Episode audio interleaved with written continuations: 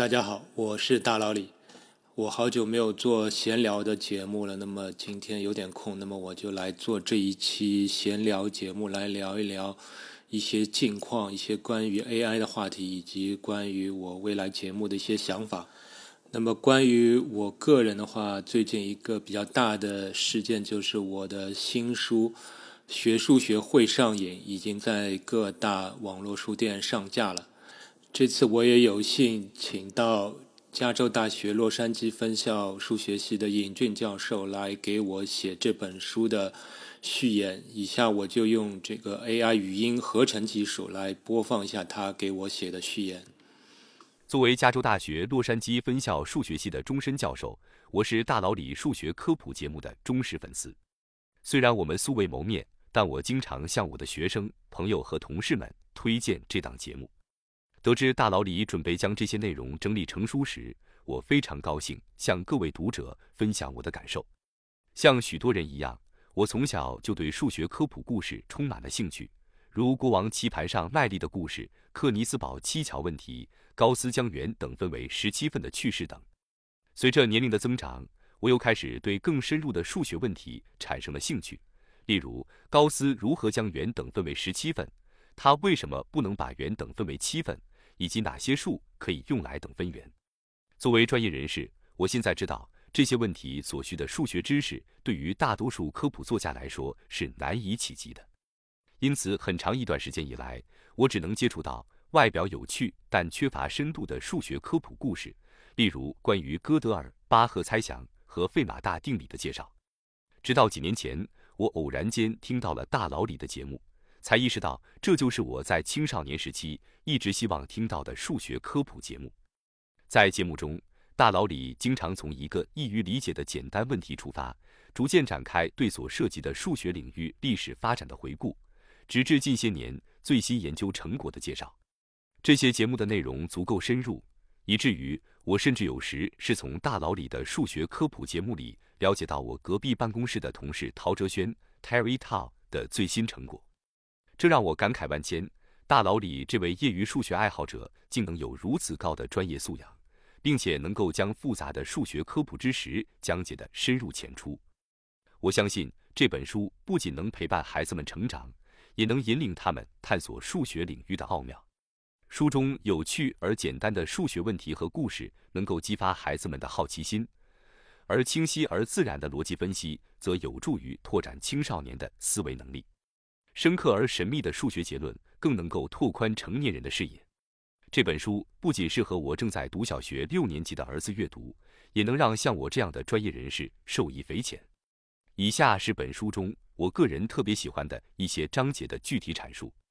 作者选取的主题都非常有趣、简单易懂，即使是低龄儿童也会对其感到兴趣。比如第二章中提到的三维世界中的和谐比例问题。第四章中的正多面体上的环球旅行问题，第五章讲到的盒子里怎么装球，都是小学生就可以清晰理解且有趣的问题。同时，第一章里的确定中产生不确定，如何用计算机产生随机数；第三章里的如何鉴定一个数为质数可不简单哦；第五章里的八维空间好砌墙，都是出高中学生能理解且会感兴趣的问题。在写完有趣的问题之后。作者常常会提出思考问题，引导读者，特别是青少年读者来参与分析，从而自然而然地展现了这一问题的发展历史。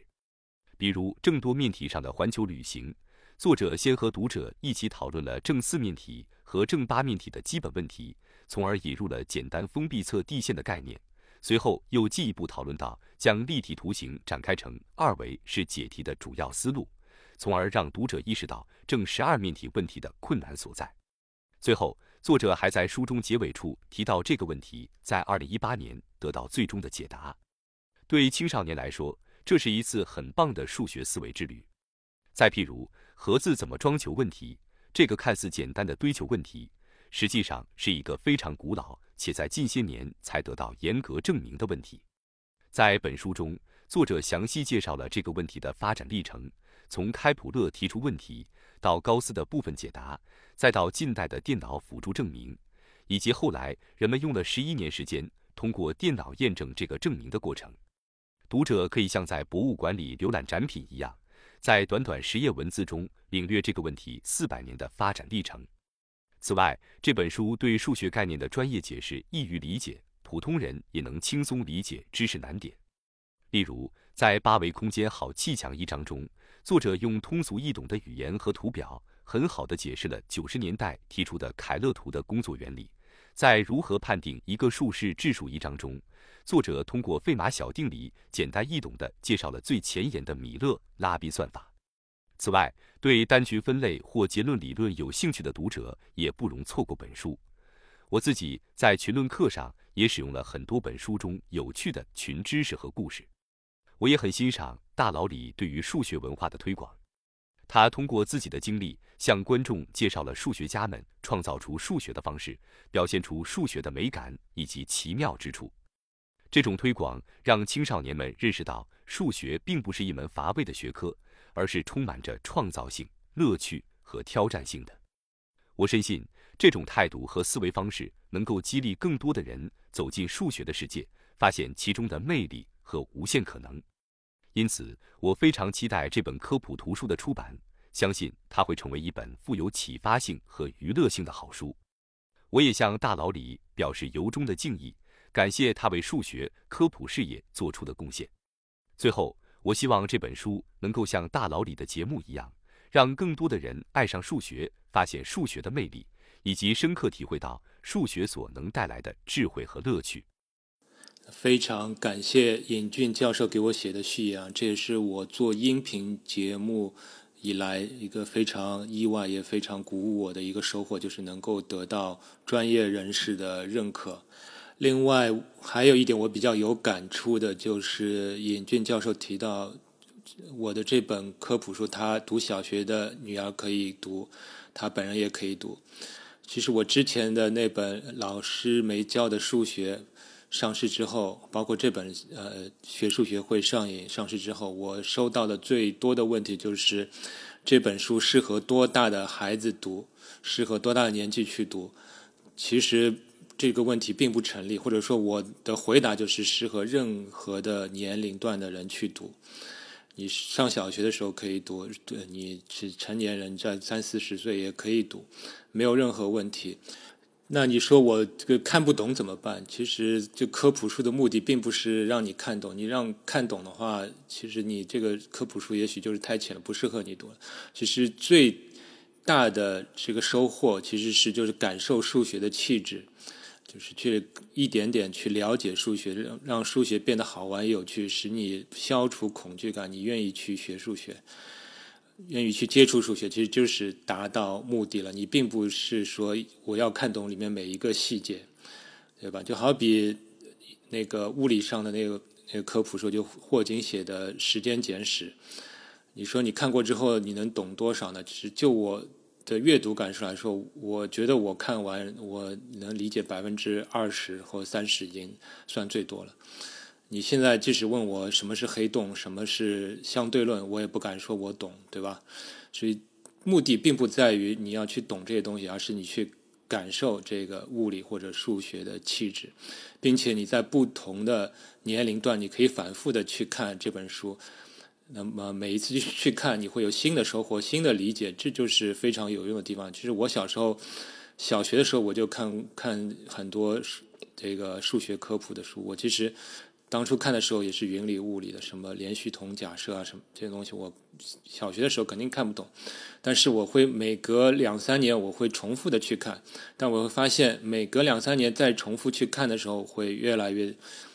理解的更多，懂得越多。其实这就是非常好的收获。包括我现在做这这个音频节目的呃题时候，我也发现一个最大的一个感受，就是说好像。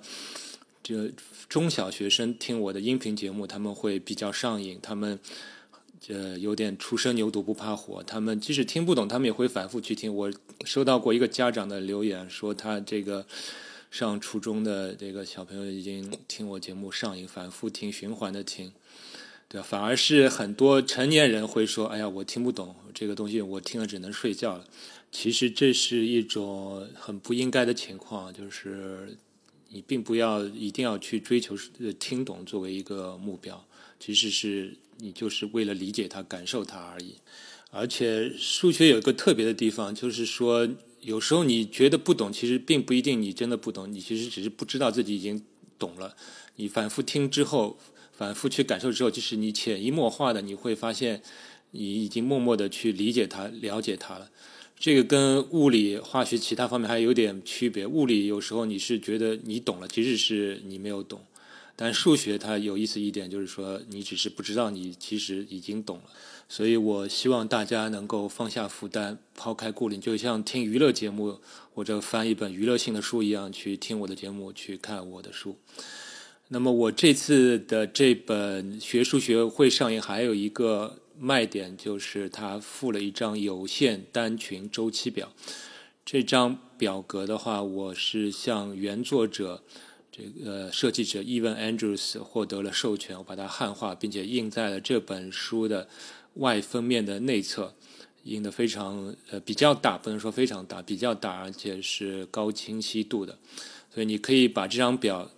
呃取下来放贴在你的墙上，可以作为观赏或者查询来使用，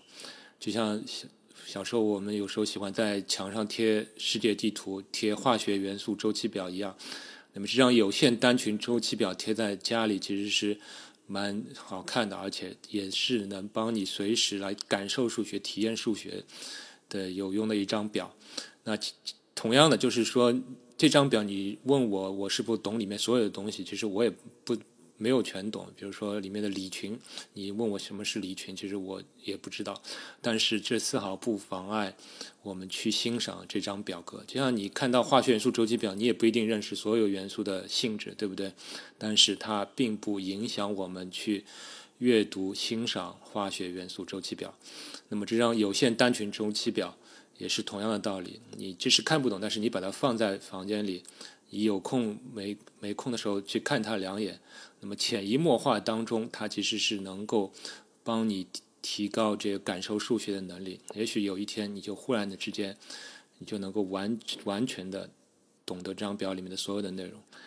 那么接下来我再聊一聊 AI 吧。那从去年年底这个 Chat GPT 推出到现在，也只刚刚过去半年的时间啊，但是确实。AI 已经影响到了我们的生活了，直直接的影响到了。那先不说我本职工的 IT 工作领域里面，这个 AI 能够进行编程，这应该是大家所熟知的。就像现在，如果你让我写一个程序的话，一般我不会从零开始写了，我肯定是让 AI 来帮我先生成这个程序框架。那这个工作效率比之前要提高不知道多少倍了。那么这个 AI。除了这个 IT 方面，其实对我现在做这个自媒体方面也已经有了非常大的帮助啊！大家如果注意到的话，会发现我其实开了一个新的专辑，叫 AI 科技报道。那么这个专辑里面的音频的产生的流程是这样的：就是我去抓取国外网站的这个英英语的科技新闻，然后我用 AI 把它翻译成。中文，然后我再用这个文本转化成语音的技术，用语音合成的技术来合成语音，并且产生这样的专辑。大家有兴趣的话可以去听一下。那么这个专辑现在听上去，大家普遍反应就是说质量其实是不如我个人语音播报、个人手写的这个内容来进产生的那个内容的效果。那么其实并不是这个语音说的不好，我觉得 AI 这个语音其实普通话非常标准，说的也非常流畅。那么之所以收听感受不是那么好，呃，主要的原因就是在于这个文字啊，这个英语新闻的文字，它本来设计的并不是给语音播报的，所以它里面有些文字其实并不适合这个用语音说出来，比如说这个。新这个工作成果是来自哪个什么什么样的人、什么样的机构赞助啊？这些信息其实没有必要。呃，其其实理论上我可以在翻译之后，我手手动的去删除这部分信息啊，但是这个工作量太大了，我肯定没有办法做，所以我只能保留这方面的内容。那么还有一个问题就是，其实这个翻译并没有翻译的特别好。其实我现在用的是谷歌翻译，我并没有用到这个现在大语言模型的那个翻译。为什么这样呢？因为这个大语言模型的这个翻译，包括 Chat GPT，虽然它可以做翻译，但是它并不是原本用作这个翻译，或者说它的设计目标并不是专门作为语言翻译的软件来设计的。这就产生一个问题，就是说你要让它翻译，你必须先给它一个提示。那么提示就是说，呃，请把语下面的文字翻译成英语。啊，或者翻译成中文，那么然后再把你的那个原文贴进去，那它确实能够返回这个翻译，但有有一个大的问题，就是说它的这个上下文的长度限制非常大，就是限得非常紧，就是你一旦原文太长，那么再加上这个产生的文字太长，超过限度的话，那么这个软件就不呃不能用了。这 ChatGPT 其实限制大呃它的单位，它的限制单位是 token。这个 token 其实也是一个比较玄妙的一个单位，其实有点像分词，就是说一个语言文字里面多大的语言文字组合能够代表一个确定的意思，那么它会用这个 token 去数据库里面，或者说去它的这个神经网络里面作为一个参数，就一个 token 作为一个参数。那比如说英语里面可能一个单词会作为一个 token，那么中文里面有可能会呃两个字，基本上平均来讲是至少两个字作为一个 token，因为中文里面一个字它是不会产生特定的含义的。那么它的这个 ChatGPT 又限制一次输入和一次输出总的之和的文字总量是有一定的长度限制的。那我现在试验下来，就是说我的这个新闻加上这个翻译的长度，经常会超出。最大的这个 token，那么也就会导致这个翻译失效，而且这个工作，因为它这个工作的方式又不是为专门的这个翻译来设计的，所以它在这个软件自动化方面、使用方面是很不方便。所以暂时我还是用这个传统的呃谷歌翻译，就是传统的这神经网络方式来产生这个文本，所以这个翻译并不是非常的。呃，通顺有时候还是不是不是非常通顺。还有一个问题就是这个语音合成的话，它其实有时候对中文的文字理解也会产生一个问题啊。就是上次有一个比较搞笑的问题，就是这个波色子，这个语音合成就会把它念成波骰子，这是一个比较搞笑的问题。所以这方面 AI 确实还有待提高。那我也期待在不久的将来这个。翻译和语音合成的这个 AI 的能力再上一个台阶，那么就会使这个 AI 的语音新闻科语音播报这个收听效果也能上一个档次。那么订阅我公众号的朋友也能注意到，就从今年年初开始，我恢复了往年曾经制作的一个栏目，叫每周一题，就是我会在公众号每星期推送一个。智力趣题，那我在今年恢复了，因为之所以我能够恢复，其实还是借助了这个 AI 的翻译的能力。因为早几年的话，我做这个栏目的时候，我是要靠自己去阅读英文的这个智力题，然后我又必须自己去理解这个智力题，我才能正确的把它翻译出来，对不对？然后我还要把这个答案要翻译出来。那么这个工作量实在太大了。那么今年因为有这个 AI 了，那就方便非常多，所以我就可以恢复了这个每周一题的栏目。这也是 AI 带给我的一个非常好的变化。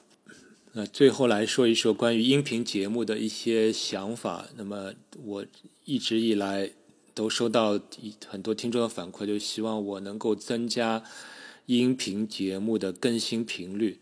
但是非常抱歉的是，我目前就是正常的节目，我也只能做到一个月更新一期节目。虽然这一期节目只有二十分钟到三十分钟左右，但是因为这是数学内容，而且是前沿的数学内容，所以制作节目之前的这个阅读准备工作是非常长的。一般来说。是做一期节目，我至少要花十到十五个小时进行阅读，然后花一到两个小时去写文稿，去拿各种图片，最后花一个小时来制作音频。然后制作音频完之后，可能要整理成这个公众号的文章等等。所以一一个月来说，我投入在这件事情上，可能就要二十到三十个小时的时间。这对我来说已经是非常大的投入了。所以我目前这个基础型的这个节目，大概每个月只能更新一期啊。这也是为什么我现在也得做那个 AI 科技播报，因为这个喜马拉雅平台现在好像对这个。更新频率有要求，如果更新频率太低的话，甚至会被降级啊！所以这个平台也是对我这种数学数学节目的这个博主不太友好。现在所基本上所有的平台都是为了博流量，都是要刺激所有人要不不断的更新。那其实这个更新频率越高，其实你的这个质量其实是只会越低。所以对我来说，这并不是一个好的好的措施。那么我现在有个想法，就是说我希望能够增加这种问答型的节目或者是闲聊型节目的频率。那么有个问题就是说，大家向我提问的人还是太少。